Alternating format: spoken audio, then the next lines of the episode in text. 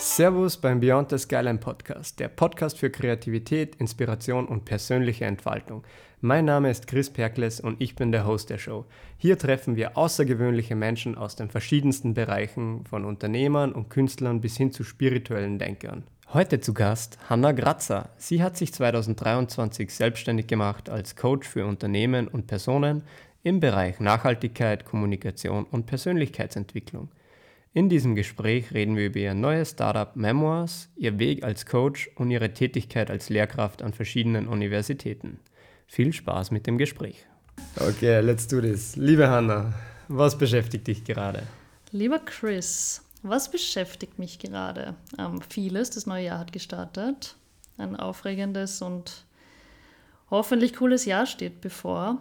Ähm, aber davon bin ich überzeugt. Jetzt gerade in dem Moment ähm, beschäftigt mich das Verfassen meiner Abschlussarbeit für die Coaching-Ausbildung.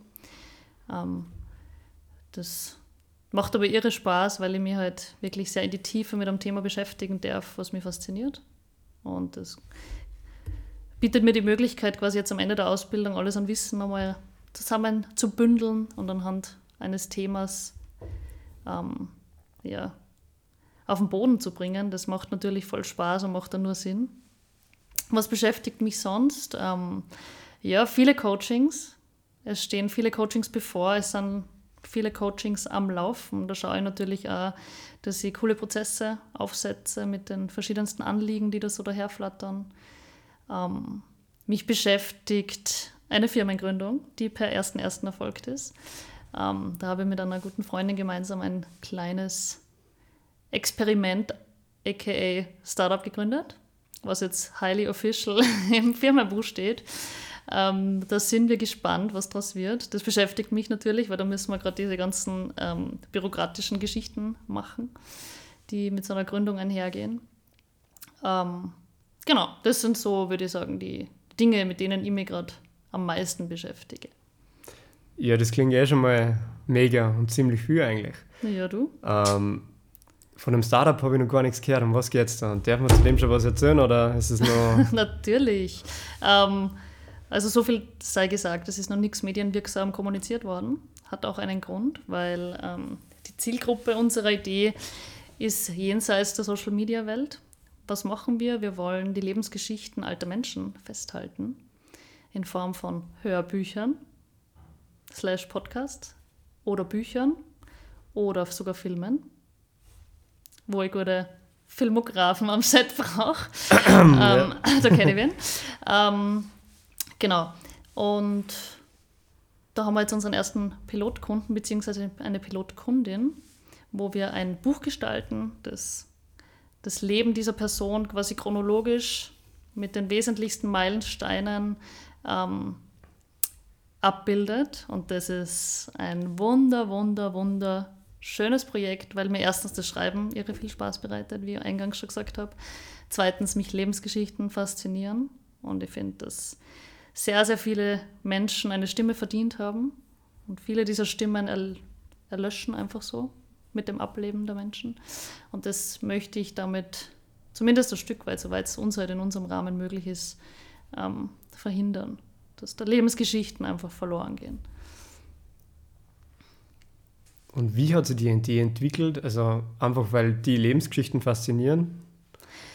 Ähm, ehrlicherweise dadurch, dass mein Papa und mein Bruder haben, bevor mein Opa verstorben ist, jeweils Interviews mit ihm geführt. Und ich habe da muss ich jetzt einen großen Sidestep machen im Zuge verschiedenster Selbsterfahrungen.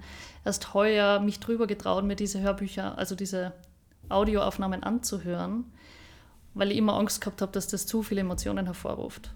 Zu viel Trauer, zu viel Sehnsucht nach meinem Großvater.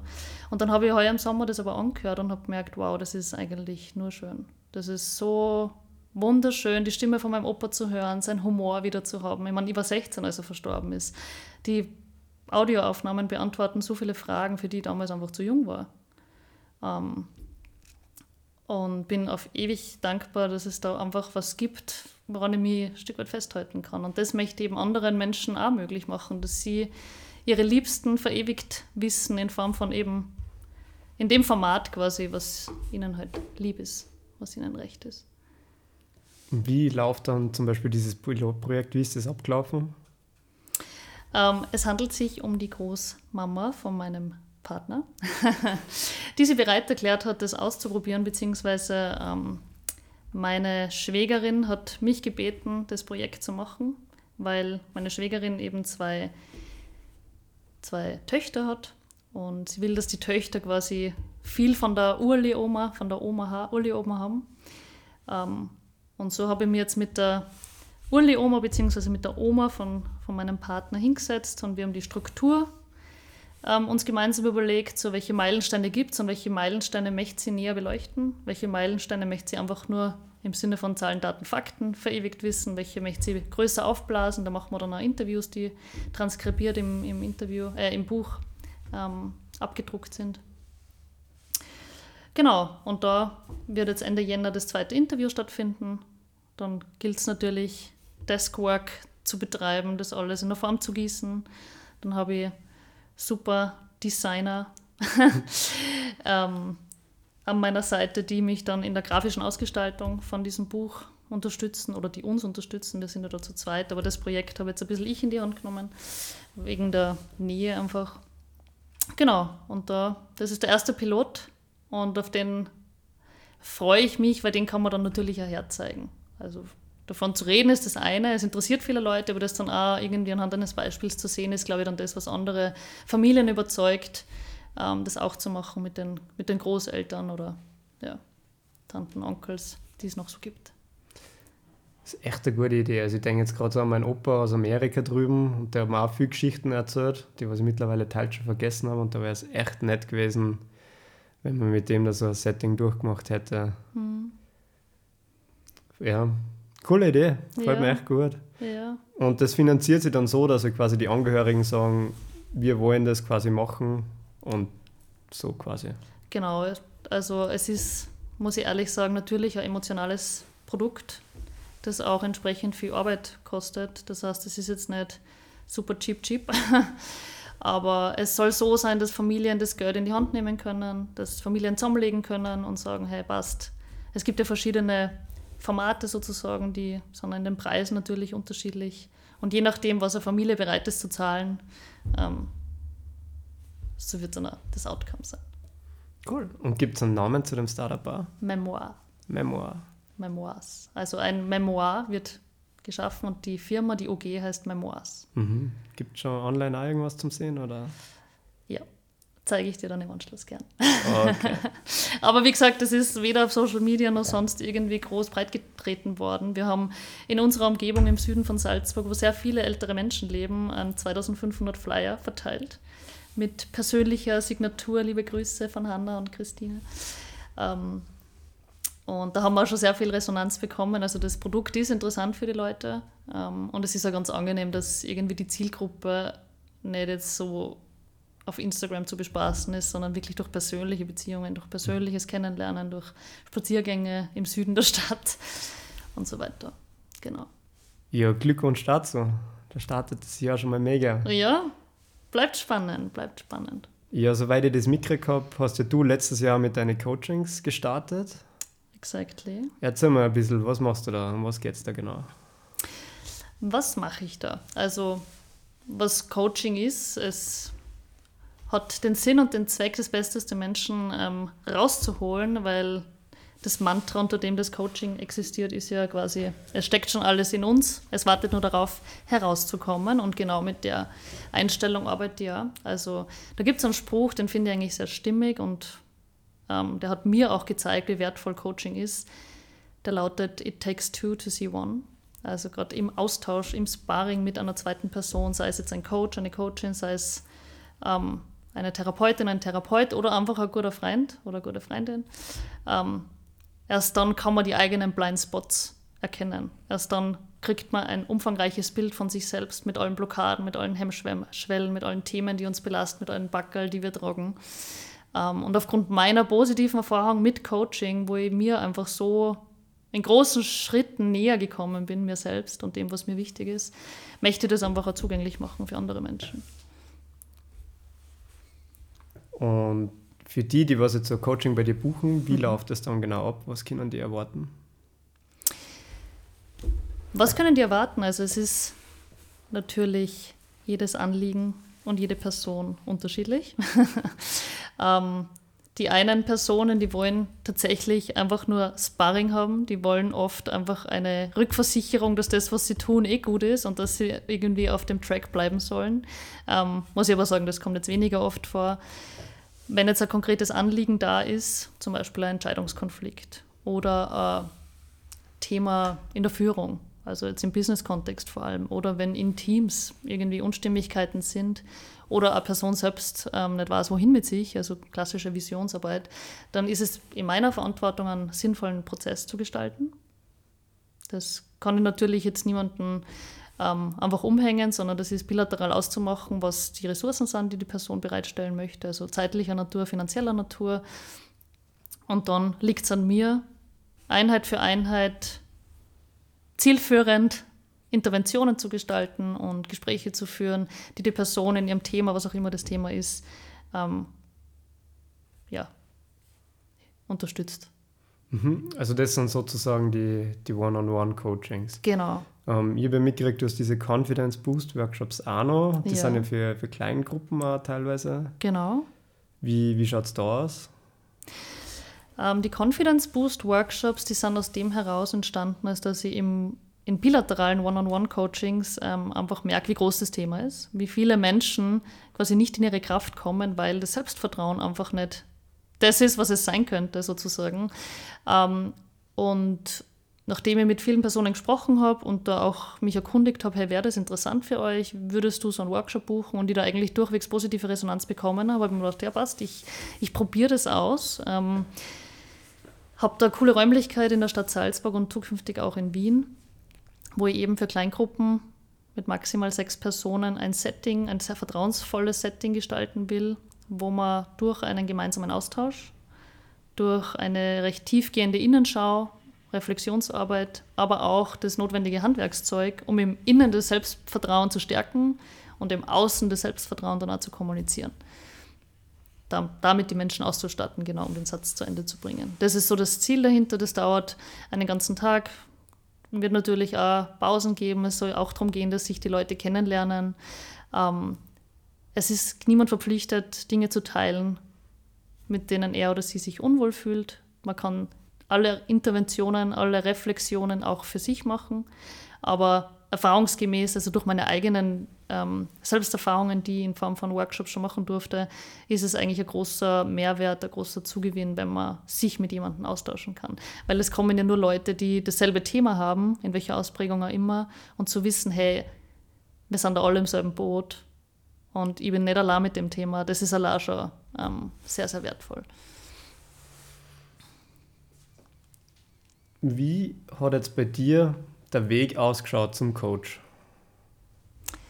Wie hat der Weg ausgeschaut zum Coach? Gute Frage. Also ähm, ich habe mir die letzten Jahre, was ja, Ausbildungen, akademische Geschichten ähm, anbelangt, ziemlich ausgetobt. Ich habe relativ ähm, viele Ausbildungen gemacht, also Bachelor, Master und daneben diverse Sachen und habe gemerkt, okay, ähm, also jetzt, um kurz darauf einzugehen, der Master hat sich fokussiert auf Umwelttechnologien und internationale Beziehungen, also ein sehr politisches und auch naturwissenschaftliches Studium, wo es unzählige Berufe im Angestelltenverhältnis gäbe. Und das habe ich jetzt äh, zwei, drei Jahre lang gemacht. Habe aber immer mehr gemerkt, okay, mich interessieren all diese so wichtigen Themen viel mehr auf der persönlichen Ebene. Zum Beispiel Umweltschutz, interessiert mich weniger, okay, wie viel CO2 stößt du auf, aus durch, keine Ahnung, ähm, die Herfahrt zu dem Raum. Mich interessiert viel mehr, was, was hast du für einen persönlichen Bezug zu dem Thema? Warum lohnt es sich vielleicht für dich, das Thema mitzudenken in deinen Entscheidungen, die du Tag ein, Tag aus triffst? Also da habe ich einfach gemerkt, okay, die Arbeit als jetzt Consultant im Umweltbereich würde mir noch viel mehr taugen, wenn ich das aus einer, einer Coaching-Perspektive bearbeiten könnte, sprich mit diesem wirklich persönlichen Bezug.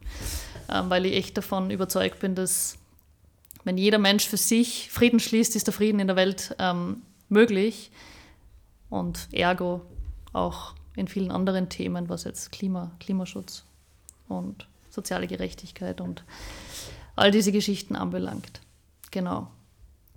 Dann habe ich mir entschlossen, eine Ausbildung zu machen, um diese Skills zur erlernen. Ich meine, ich bin aufgewachsen in einer Familie, wo das immer schon ein großes Thema ist. Meine Mama ist selber Psychotherapeutin und Coach, mein Bruder ist Coach. Ähm, das war seit jeher, seitdem ich denken kann, irgendwie immer Gesprächsthema am, am Mittagstisch.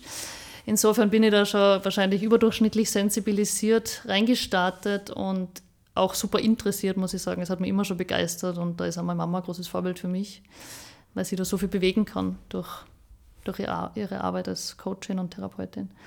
Genau, und diese Ausbildung, die ich jetzt bei Trigon machen durfte, die letzten 13 Monate, die war.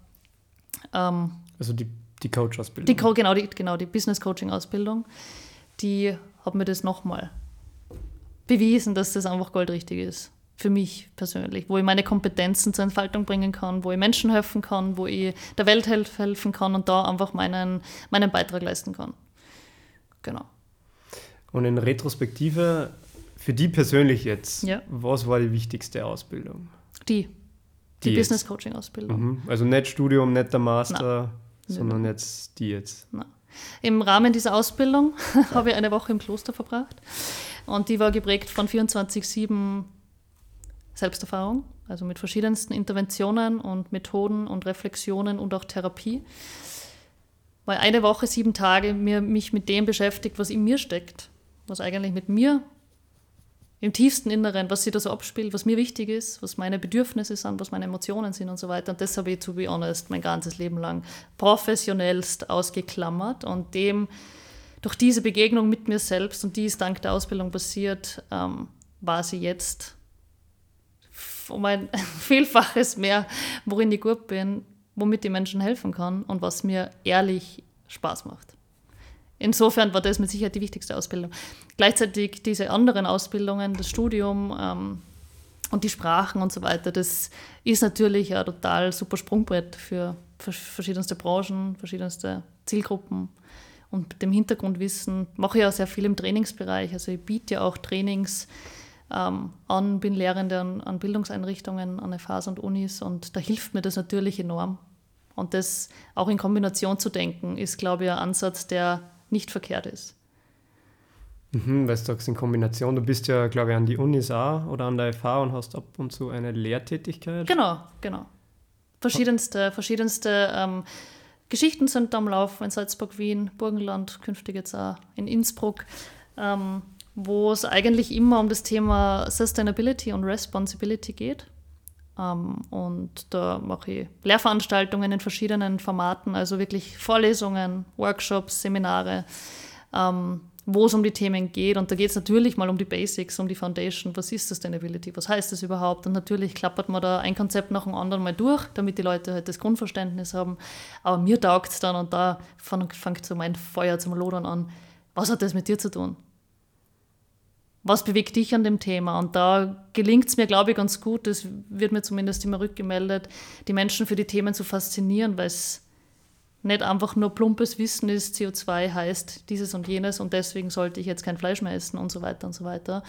Also diese Zeigefingerkultur, die auf Bildungseinrichtungen gern vertreten ist, sondern eher dieses Rausholen aus den Menschen und das Bewusstsein schaffen und das Interesse wecken, warum das Thema mehr mit ihnen zu tun hat, als ja, vielen klar ist.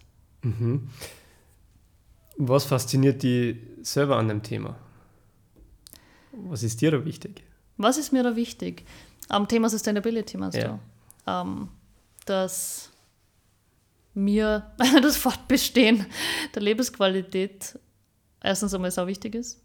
Also für nachkommende Generationen, ob es jetzt meine Kinder sind oder Menschen auf anderen Orten dieser Welt. Ähm, ich finde, es ist unsere Verantwortung, einen Teil, dazu bei, einen Teil dazu beizutragen, dass sie ein Leben so leben können, wie ich es kann. Ähm, ich sehe insofern eine, eine coole Sache darin, als dass man sich, finde ich, total spielerisch austoben kann im Impact. Also man kann, finde ich, so viele verschiedene Dinge machen, um auf das Thema einzuzahlen.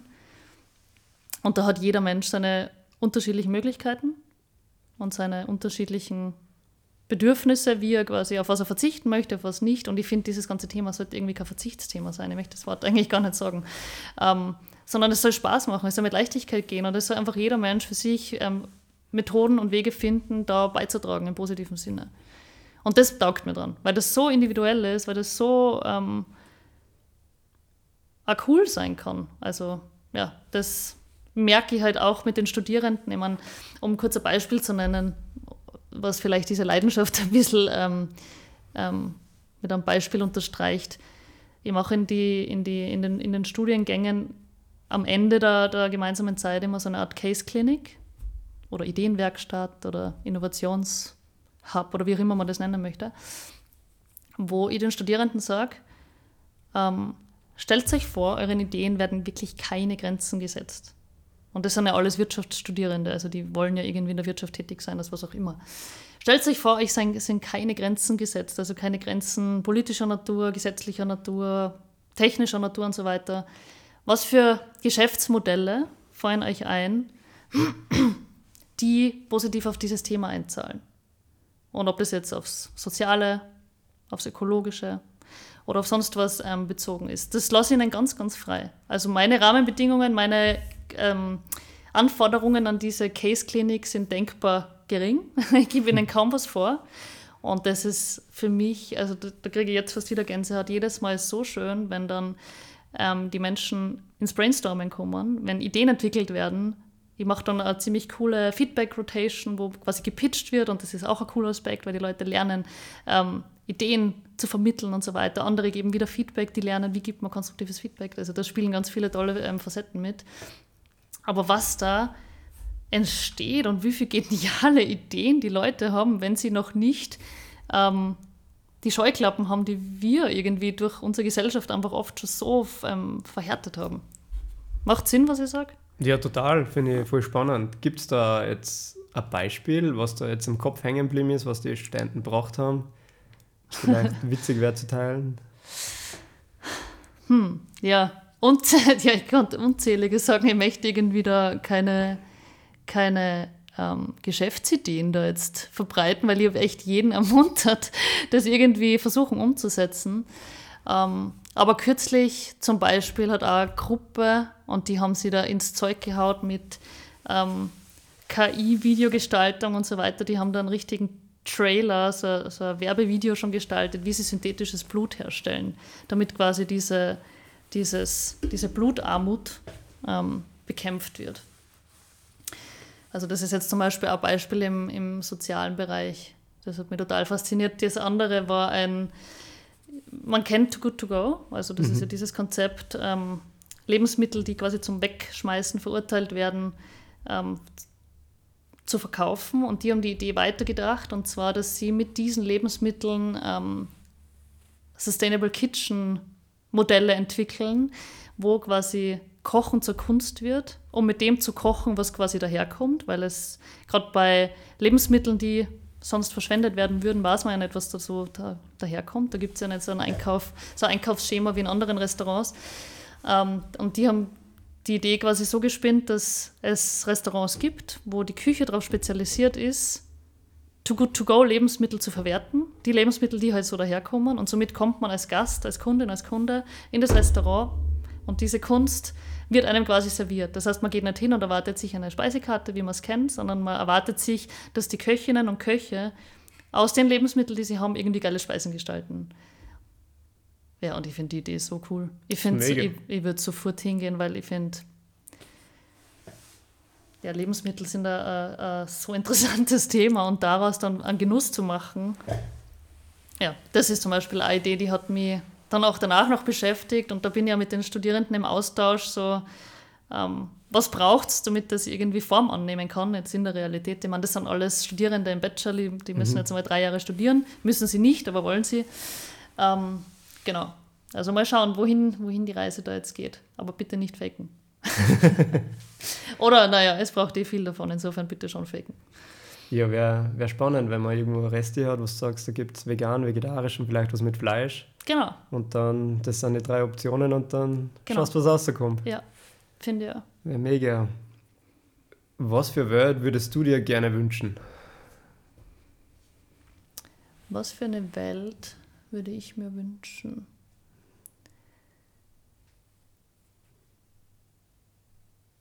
Eine Welt, die es jedem Menschen möglich macht, der Tätigkeit nachzugehen, wo das Feuer lodert.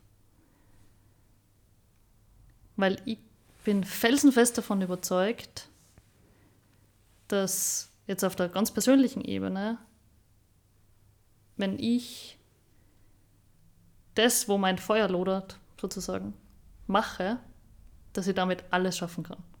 Dass alles möglich ist. Also ich glaube, die Möglichkeiten sind dann grenzenlos, wenn ich mich mit dem Thema auseinandersetze, was mich 100% begeistert. Und ich glaube dann, also wenn ich mir das so aussuchen könnte, dann wäre die Welt ein ziemlich, ziemlich geiler Ort. ja, und da kann man eigentlich eh sagen, da tragst du ja eh schon dazu bei mit deinen Workshops, dass Menschen ihre Potenziale entfalten, sozusagen. Ja, I try to, I try to. Und wo siehst du dann die Hanna in zehn Jahren? Boah, das ist gemein. Ich meine, du bist ja nur jung, 26, wie du vorher gesagt hast. Ja. Und hast eigentlich eh schon relativ viel gemacht. Mhm. Wo, wo geht's weiter? Ähm.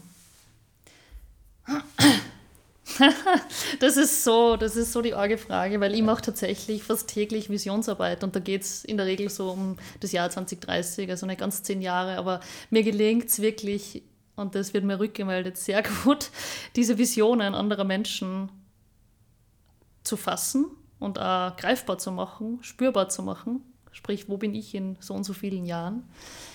Aber bei mir selber, da ist einfach gefühlt, da habe ich so viele Möglichkeiten. Ich bin jetzt gerade so in, so in so einer Phase, wo ich einfach so viele verschiedene Wege einschlagen könnte. Ich könnte in einem anderen Land Fuß gefasst haben und das wäre geil, wenn es mir taugt zu dem Zeitpunkt. Ich könnte eine Familie gegründet haben und das ist super, wenn es mir taugt.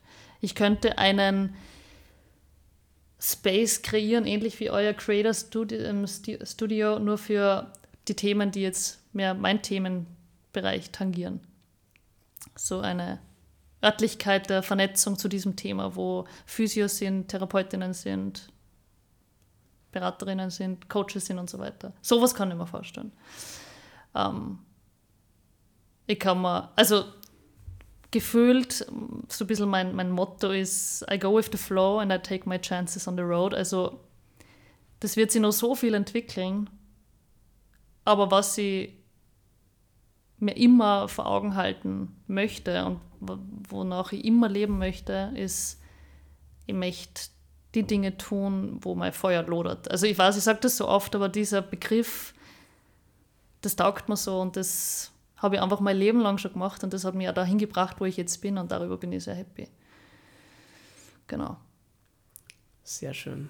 Ja, da bin ich schon gespannt, wie es in zehn Jahren bei dir ausschaut. Schauen wir, schauen wir, wir werden, werden sicher in Kontakt bleiben. Wenn man sagt, jetzt, jetzt kommen wir schon eher zum Ende von mhm. der Podcast-Episode. Mhm. Was würdest du den Menschen gerne noch mitgeben können, damit sie heute einen besseren Tag haben? ähm, das Leben, und das sagt der Erich Kästner so schön, das Leben ist lebensgefährlich. Und den Spruch finde ich so schön, weil er nimmt ein bisschen den Ernst aus dem Leben raus. Es darf Spaß machen, es darf, pardon my French, es darf scheiße sein, es darf lebendig sein, es darf Fahrt sein, das Leben darf einfach sein, wie es ist und man darf nicht so, also man muss nicht so streng mit sich selber sein. Man muss nicht alles so ernst nehmen.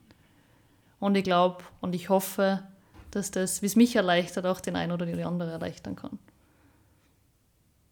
Cool. Anna, danke für deine Zeit. Danke dir für die Einladung und das nette Gespräch.